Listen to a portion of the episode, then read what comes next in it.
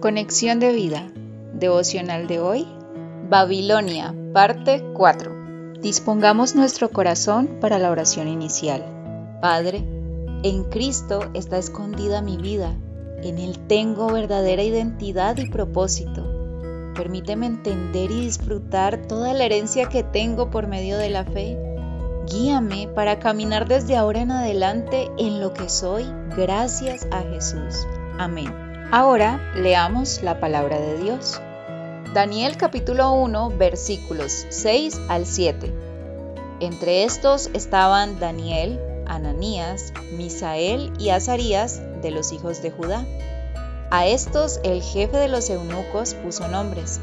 Puso a Daniel Beltzazar, a Ananías Sadrach, a Misael Mesac y a Azarías Abednego.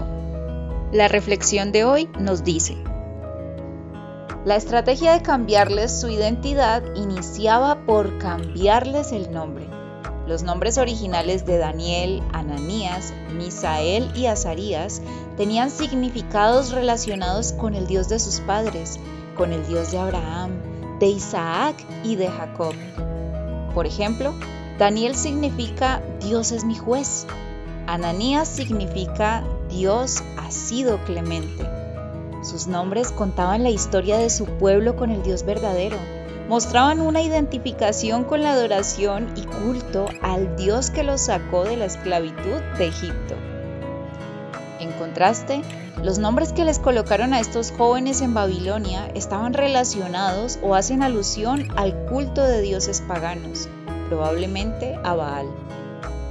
Otro detalle no menos importante es que Daniel, Ananías, Misael y Azarías, dice la escritura, eran de los hijos de Judá, es decir, de la tribu de Israel, de la cual desciende nuestro Señor y Salvador Jesucristo. Tenían una identidad, pero Babilonia quería esconderla, haciendo que se identificaran con los ídolos de Babilonia. Ahora, estos jóvenes fueron llevados como esclavos. No tenían el control de este cambio de nombres, pero decidieron mantener sus principios y la identidad dada por Dios. La nueva Babilonia te dice que ahora tú puedes ser lo que quieras ser. Si te identificas con un hombre siendo mujer, puedes hacerlo o con lo que tú quieras. Incluso puedes cambiarte el nombre y colocarte un sexo diferente al biológico en tu documento de identidad. Todo se sustenta en una mentira, en ser aquello que no eres realmente. ¿Y esto qué implica? No hay cosa que determine con mayor impacto nuestra vida que aquello con lo que nos identificamos, aquello que creemos que somos, pues según creemos, pensamos y al final actuamos. Dime en qué crees y te diré quién eres. Pero cuando creemos en Cristo, nos hacemos de la familia y de la descendencia de Cristo, lo mismo que Daniel y sus amigos. Él es el primero entre muchos. Si nosotros somos de Él, entonces dice la Escritura, y si vosotros sois de Cristo, ciertamente linaje de Abraham sois y herederos según la promesa. Gálatas 3:29. El acceso a esta herencia de vida eterna es por medio de la fe en la obra de Cristo. Romanos 4:13. La fe nos da entrada a nuestra verdadera identidad y este no es un hecho menor. Esto determina nuestra vida y nuestra vida eterna, nuestro propósito.